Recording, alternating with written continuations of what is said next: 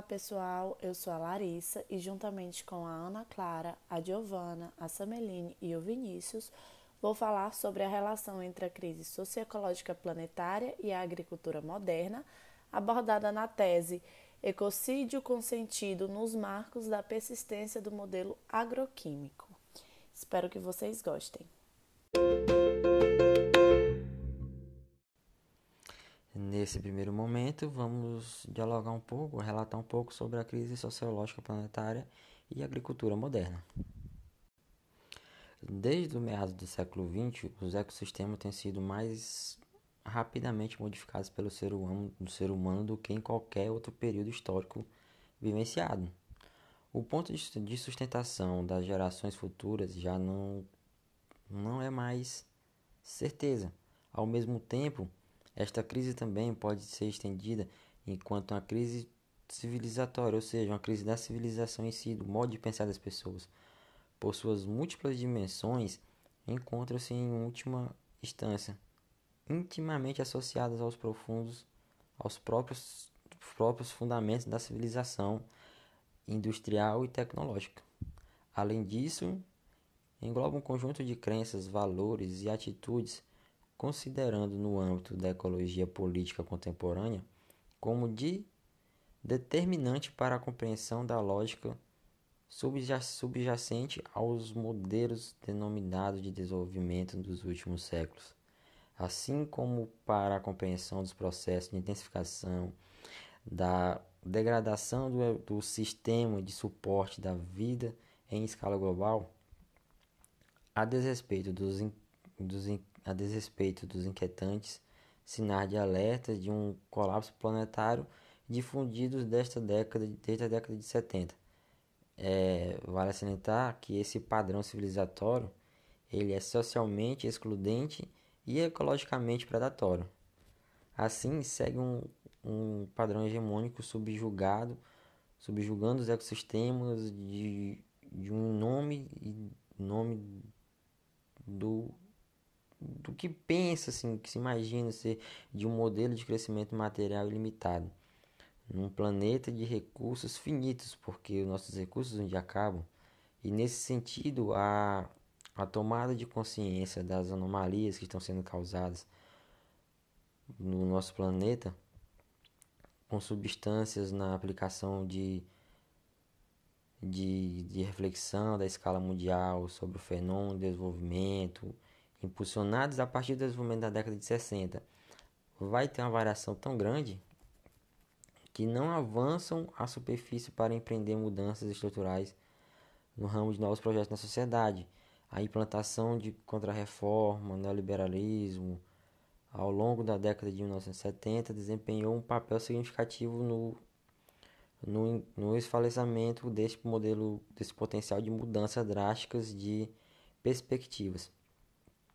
Desde a época da conferência de Estocolmo, que lá foi dito que, que propostas negociadas para se fazer frente ao agravamento da crise continuam a fracassar sistematicamente, ou seja, essas propostas foram propostas, que foram que vão ser propostas, essas propostas que vão ser propostas sempre vão fracassar no que diz respeito aos bloqueios para o estabelecimento de ações negociadas em, em escala mundial. Também é importante ressaltar que, sob o, pré, o, o pretexto de combater as expressões, os acessos do, do islamismo que foi proposto em Estocolmo, foram adotadas certas medidas Há um exemplo de desregulação da privatização e de restrição orçamentária, que com isso acabou reduzindo o, a margem de atuação dos estados e, e reforçar a posição dominante adquirida por grandes empresas e corporações. Neste contexto, o padrão da civilização que condicionou a gênese e impulsiona o agravamento tendencional da crise sociológica global, vem assumindo novas, novas e surpreendentes roupagens. Neste sentido, os processos de produção e consumo hegemônicos resultantes do, dessa lógica tem desencadeado efeitos nefastos tanto sobre a saúde e qualidade de vida da população humana, quanto sobre o sistema de produção, a vida. Este modelo de produção agrícola, ele constitui um exemplo bem emblemático segundo seus parâmetros. Mas a partir do século XX começa uma, uma, uma difusão de processos de modernização agrícola conhecido como Revolução Verde, o atributo secular da agricultura enquanto de subsistência ou meio de vida. Como ocorreu, especialmente em relação à dependência de insumos químicos, o que, é que ocorre? Vai ser usado mais nesse sistema depende de uma alta tecnologia de equipamentos e sementes híbridas ou transgênicas até subordinadas a um uso intenso de agrotóxicos e fertilizantes sintéticos. E com isso, com essa dependência de insumos agrícolas, o Porto reforça as colocações de Pignatti, Machado e Cabral e seus colaboradores. De que pequenos produtores e famílias vão sofrer profundas alterações porque a falta de tecnologias vai acabar tirando essas famílias da produção. E como também vai se tornando um pouco mais caro o acesso à produção. E a própria configuração de agronegócio tem visto enquanto um alimento uma, um alimento enquanto um, uma proposta é feita, realizada, os tanto propostas como de alimentar prometida, como as evidências acumuladas nas últimas décadas, o agrônomos ou não não vão conseguir realizar essas, essas propostas. Atualmente, ao mesmo tempo que o ganho, a produtividade no agronegócio estão cada vez mais tímidos em comparação, em comparação a primeiras décadas. A sua implementação de consumo de agrotóxicos, fertilizantes sintéticos tem aumentado progressivamente, porque assim como os custos da sociedade desse modelo. Neste contexto, há mais risco de um de uma, há mais riscos químicos que os agrotóxicos vão constituir uma faceta mais perversa da modernização agrícola. Como já foi dito anteriormente, voltando a tantas substâncias que pode acabar intox causando intoxicação e eliminar alvos biológicos. A toxicidade e os princípios fundamentais da formulação desses produtos, desta forma, os agro agrotóxicos atuam sobre o mecanismo fisiológico de sustentação da vida, sendo os efeitos nocivos vão permanecer restritos apenas aos organismos-alvo, ou seja, vão acabar, acabar afetando os seres humanos porque vão, vão acabar consumindo esses alimentos. E neste sentido, as toxicidades agudas, crônicas e numerosos ingredientes ativos dos agronegócios encontram bem estabelecidos neste, neste texto, inclusive por vários órgãos das Nações Unidas como estratégia mais adequada para a restauração dos sistemas agro, agro, agro, agrolimamotores. É um complexozinho muito interessante, porque nesse contexto a persistência dessa, desse modelo ignora completamente o princípio de preocupação e consolida, e consolida um processo de, de, violação, de violação dos direitos humanos, tanto como, por exemplo, direito à saúde, direito a um ambiente saudável, direito à alimentação, além dos direitos à informação do e participação do que das coisas que podem afetar eles, como nesse, no caso dos agrotóxicos. E sem falar que esse é um mercado milionário que movimenta é um mercado bilionário, né, que vai movimentar bilhões de dinheiro. E com isso você não pode ter percas e para isso, vou ser utilizado mais agrotóxicos e mais fertilizantes. Nesse segundo momento, nós trouxemos os limites do paradigma científico analítico reducionista no enfrentamento da crise. Então, ao mesmo tempo em que os avanços científicos tecnológicos possibilitam conquistas importantes para a humanidade, eles também vão desempenhar um papel central no cenário de agravamento da crise socioecológica contemporânea. Por quê? Porque ao promover a fragmentação do objeto e a especialização do sujeito científico, negando o caráter racional das outras formas de conhecimento, a ciência moderna ela prioriza a quantificação e a simplificação da realidade, assim como exerce também função ativa na quebra dos laços entre seres humanos e a natureza. Nos marcos da era planetária, em que tudo o que ocorre num ponto do globo pode repercutir em todos os outros pontos, o caráter emergencial e a crescente complexidade dos dilemas socioecológicos contemporâneos evidenciam os limites das estratégias tradicionais de pesquisa científica, ainda solidamente pautadas no chamado paradigma analítico reducionista. E o que é esse paradigma? Esse paradigma ele se trata de um modelo de ciência despolitizador que desconsidera as dinâmicas do poder e não dialoga com a sociedade, em especial com os mais vulneráveis, diante de problemas analisados previamente.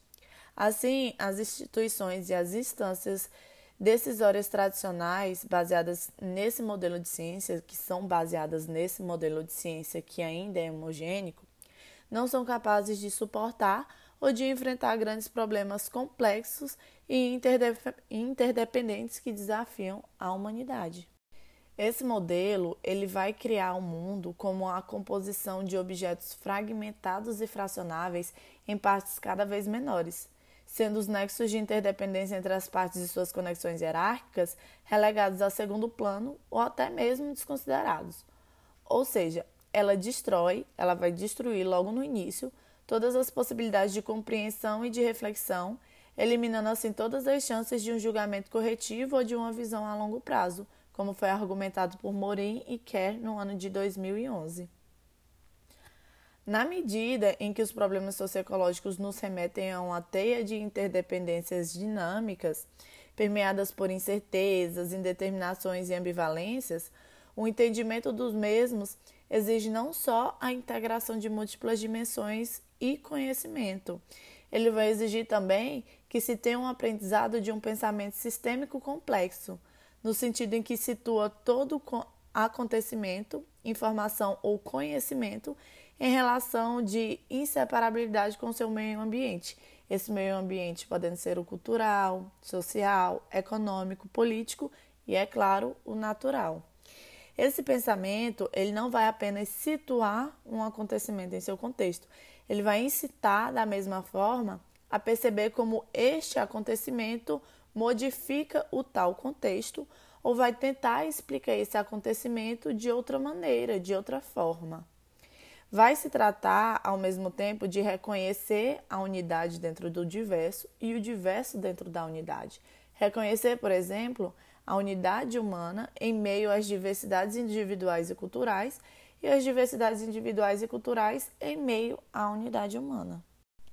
Assim, né, nessa perspectiva, nessa visão, aparentes opostos como o caos e a ordem, a unidade e a diversidade, continuidade e descontinuidade, reversibilidade e irreversibilidade, vão se comunicar em uma nova imagem de seres humanos em ecossistema, contendo potencial de expansão da consciência humana por meio de aproximações sucessivas e cíclicas rumo a uma visão unitária do mundo. E é isso, gente. Eu vou passar agora a palavra para a Sameline, que vai falar um pouco mais para vocês sobre é, os tópicos de ecodesenvolvimento, ecossaúde e representações sociais. A relevância dos enfoques de ecodesenvolvimento, ecossaúde e representações sociais. O enfoque de ecodesenvolvimento ele é assumido como um instrumento balizador, ou seja, que vai sustentar um novo projeto de sociedade e civilização e vai focar na adoção de perspectiva integrada e compartilhada de planejamento dessas complexas interrelações que ocorrem entre a sociedade e a natureza. E o, essa viabilidade do ecodesenvolvimento vai estar muito atrelada ao investimento em mudanças radicais dos padrões de cognição, que vai ser o conhecimento, e de percepção. E como foi discutido anteriormente, que a toxicidade é um princípio intrínseco dos insumos químicos que são muito utilizados nessas práticas agropecuárias, é, deveriam ser priorizadas medidas preventivas de proteção e promoção da saúde das populações que estão envolvidas, pois, além disso, vem se tornando indispensável a adoção dessas medidas emergenciais de caráter é, mais cauteloso, baseadas no, no potencial dano e lesão é, dos indivíduos e desses grupos envolvidos. E nesse contexto, o princípio de precaução constitui um importante instrumento jurídico, visto a face que essa catástrofe silenciosa representa da utilização é, crescente de agrotóxicos no Brasil. Ecodesenvolvimento. O conceito de ecodesenvolvimento ele foi introduzido por Maurice Strong, secretário da Conferência de Estocolmo e largamente difundido por Ignacy Sachs a partir de 74. E na definição dada por Sachs, citada por, pelos autores Renault e Zanoni em 93, para um determinado país ou região, o ecodesenvolvimento significa o desenvolvimento endógeno e dependente de suas próprias forças, tendo por objetivo responder problemática da harmonização dos objetivos sociais e econômicos do desenvolvimento com uma gestão ecologicamente prudente dos recursos e do meio. Bom, então essa definição ela deixa é, a preocupação com os aspectos econômicos, porém ela não dissocia da problemática social e da ambiental. E foi a partir da, da década de 60 quando a problemática socioecológica vai assumir um perfil de crise global que vai ter é uma consciência dos processos de degradação intensiva dos ecossistêmicos, é, que passa a influenciar decisiva, decisivamente essas reflexões sobre o fenômeno do desenvolvimento. E é importante ressaltar que, até esse momento, o debate sobre o fenômeno do desenvolvimento, que foi iniciado pós-guerra, era dominado por uma perspectiva disciplinar, é, focada apenas na economia do desenvolvimento, e minimizada a dimensão do crescimento econômico e tributário da noção de progresso concebida pelos pensadores daquela época, do século XIX. Então, nesse contexto, essas novas reflexões iniciadas no final da década de 60, elas avançaram na compreensão do estilo de desenvolvimento hegemônico, enquanto condicionante estrutural da crise socioecológica é, planetária. De forma que essa legitimidade desse modelo passou a ser radicalmente questionada. Paralelamente a isso, a assimilação desses impactos sociais e ecológicos gerados pela tecnociência, assim como a abertura para uma representação sistêmica complexa desses fenômenos vivos, e a busca por estratégias alternativas do desenvolvimento, favoreceram a elaboração do enfoque de ecodesenvolvimento já no início da década de 70. Desde a sua formação, o enfoque de ecodesenvolvimento contrastava drasticamente com as demais correntes de reflexão sobre o fenômeno do desenvolvimento e o enfrentamento da crise global. Assim, a aplicação do chamado desenvolvimento sustentável nos marcos da globalização neoliberal avança ligada por graves incoerências entre as metas declaradas e os meios utilizados é, na prática, esse modelo mantém a hegemonia da ética antropocêntrica utilitarista, insistindo na lógica de crescimento econômico limitado num planeta de recursos finitos, no tratamento dos ecossistemas como mercadorias e no fortalecimento de, da competitividade assimétrica das economias no mercado, no mercado global. Então, o desenvolvimento sustentável tem privilegiado o viés da economização da ecologia mantendo o mercado como eixo regulador das economias modernas e revigorando a crença irrestrita da tecnociência, ao mesmo tempo em que legitima o processo de globalização assimétrica e a destruição camuflada da biosfera. Nesse sentido, alternativas que não rompam pela base com as disfunções estruturais do modelo hegemônico constituiriam uma espécie de terapia superficial e míope, incompatível com a criação de novos parâmetros civilizatórios destinados à busca de qualidade de vida para todos e de viabilidade dos sistemas de suporte à vida do nível ecosférico e no longo prazo. Então, trata-se, portanto, o ecodesenvolvimento de um projeto de civilização na medida em que, em que evoca um novo estilo de vida, conjunto de valores próprios, conjunto de objetivos escolhidos socialmente e visão de futuro, de acordo com o SATS.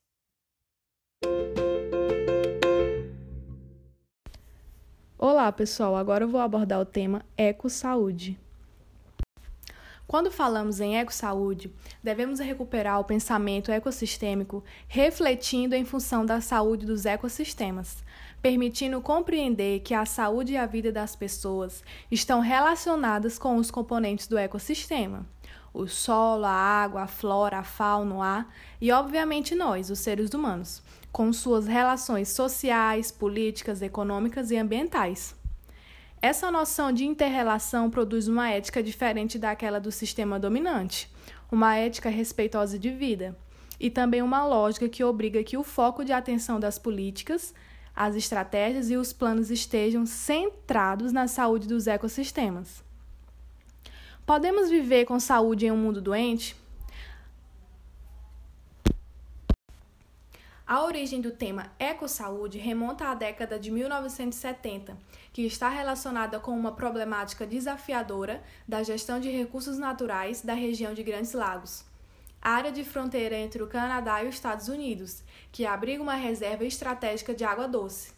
Diante das pressões de grandes projetos industriais e agrícolas, intensificados no período de pós-guerra, precisou-se de uma compreensão das interações dos sistemas socioecológicos, como também a necessidade do envolvimento de diversos segmentos sociais, gestores, políticos, empresários, da população local em si, para assegurar o êxito das propostas estratégicas. Essa proposta inovadora ocorreu num contexto histórico de evolução paralela e convergente, tanto de visões holísticas e ecológicas de saúde pública, como de abordagens integradas da gestão de recursos naturais. Desde então, essas abordagens ecossistêmicas avançaram positivamente, incorporando reflexões de múltiplas áreas de conhecimento e originando diferentes vertentes, as quais foram consolidadas por diversos programas de pesquisas e linhas de pensamento tendo como ponto comum a busca pela mudança do paradigma da interrelação do ser humano com o seu entorno. Um programa canadense chamado CRDI foi criado em 1970, visando ajudar os países em desenvolvimento, por meio de apoio científico e tecnológico na busca de soluções concretas e viáveis para problemáticas sociais, econômicas e ambientais, sempre colocando os seres humanos no centro da problemática do desenvolvimento das sociedades, sem deixar de considerar a integridade dos ecossistemas. A expansão significativa dessa abordagem nas últimas décadas tem evidenciado seu potencial produtivo a partir da realização de inúmeros projetos de investigação e intervenção em diferentes contextos socioecológicos espalhados pelo mundo, destinados a categorias diversas, como, por exemplo, atividade agrícola, exploração mineral, poluição, doenças de transmissão vetorial e meio urbano. Um relatório dado por Brasília e Genebra revela que aproximadamente 60% dos serviços dos ecossistemas que dão suporte à vida na Terra, como a água doce, o ar puro e a estabilidade climática, estão sendo degradadas ou usadas de maneira não sustentável. No relatório, cientistas que participavam da avaliação ecossistêmica do milênio advertem que as consequências prejudiciais dessa deteriorização já estejam sentidas hoje e podem piorar significativamente nos próximos 50 anos. Os ecossistemas são sistemas de manutenção da vida no planeta, então são fundamentais para a nossa saúde e imprescindíveis para o bem-estar de todas as pessoas em todos os lugares do mundo. Os resultados do trabalho da elaboração da avaliação deixaram claro que os ecossistemas e a saúde humana estão interrelacionados. Além disso, destacam quanto é importante que todas as decisões tomadas relacionadas ao desenvolvimento econômico levem em consideração a proteção ambiental, no sentido de salvaguardar a saúde humana. Uma das conclusões surpreendentes e primordiais dessa avaliação reside na necessidade fundamental de assegurar a sustentabilidade ecológica para proteger o serviço dos ecossistemas e, portanto, proteger a saúde humana a longo prazo.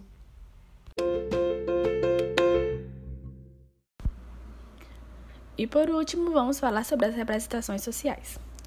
Este tema ele foi fruto da tese de doutorado do psicólogo social Sérgio Moscovici, que foi publicada em 1961 e que influenciou e continua influenciando vários pesquisadores do mundo afora, onde eles são interessados em compreender o processo da construção social do conhecimento e como esse conhecimento ele impacta as práticas sociais.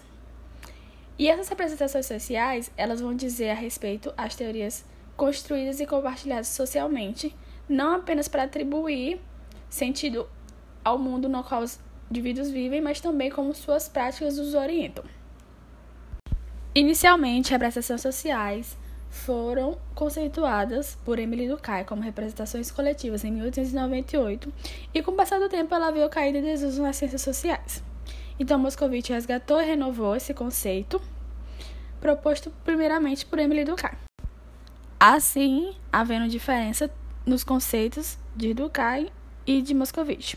Enquanto para Durkheim, as prestações coletivas elas eram caracterizadas principalmente pelo seu sentido universal, sua estabilidade e por perdurarem ao longo do tempo, é, mudando apenas as sua, suas condições excepcionais, a noção, o conceito de representação social para Moscovitch enfatiza o caráter plural e dinâmico desse fenômeno na sociedade contemporânea, tratando da diversidade de segmentos sociais e suas interações.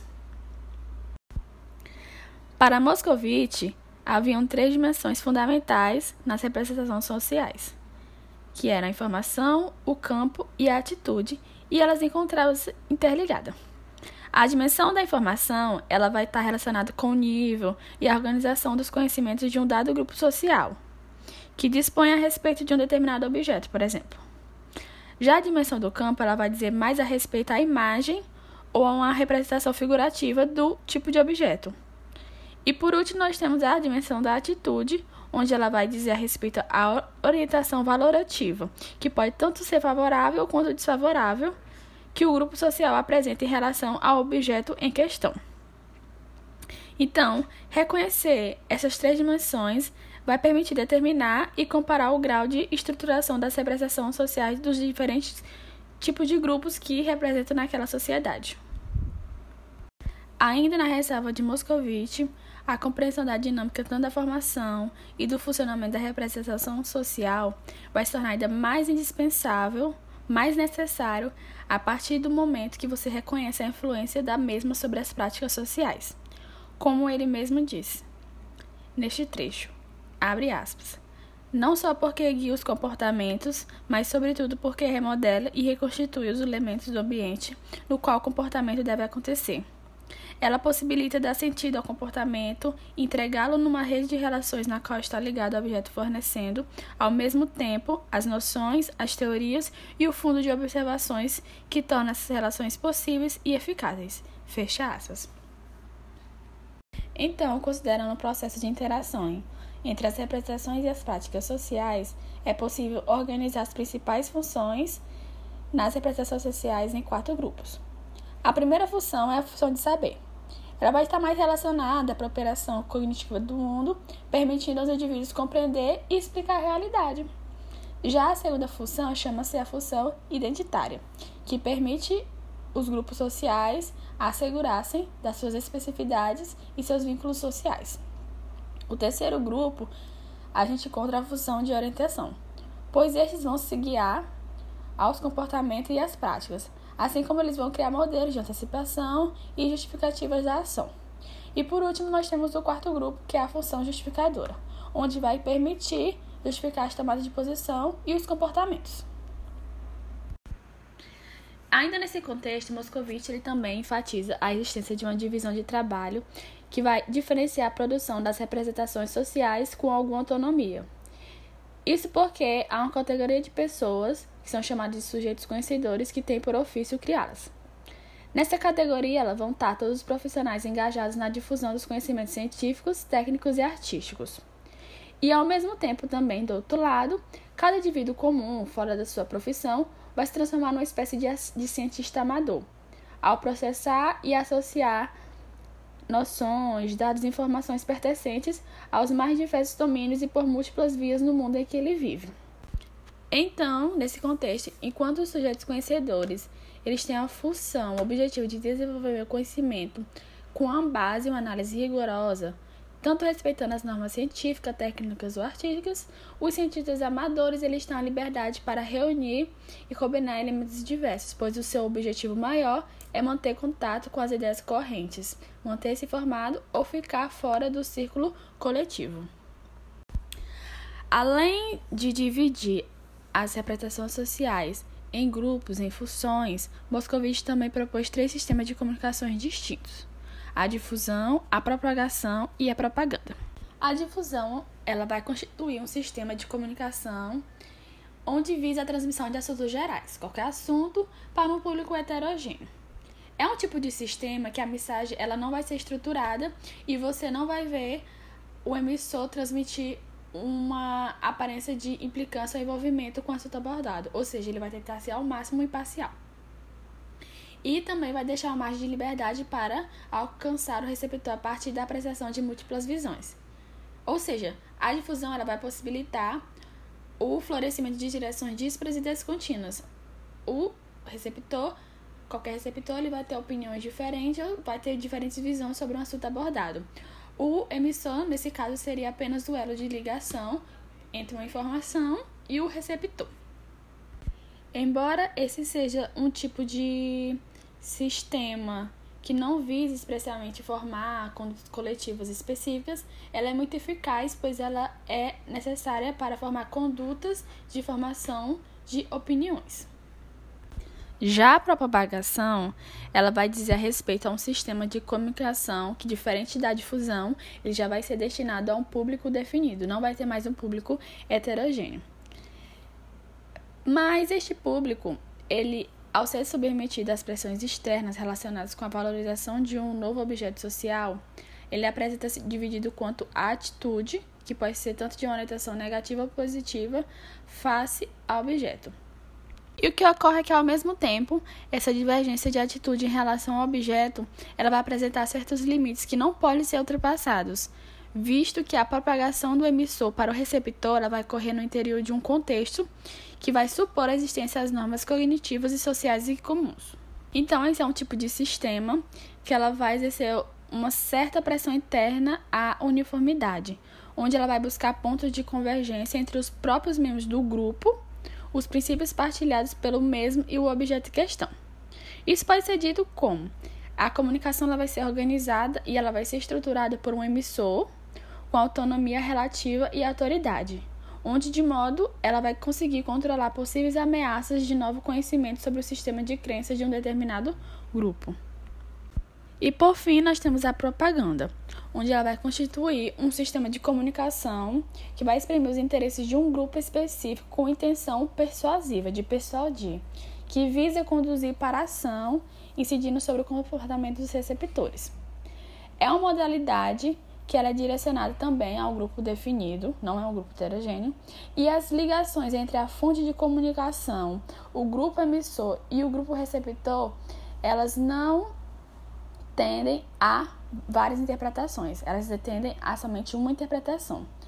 Isso acontece principalmente em situações conflituosas entre grupos e sua mensagem, que ela vai ser estruturada de forma sistemática e dicotômica. É um tipo de comunicação onde vai ser dividida em duas funções. A primeira função é conhecida como função reguladora, onde ela vai traduzir na afirmação e no restabelecimento da identidade do grupo, com o objetivo de eliminar as contradições que ameacem a sua estabilidade.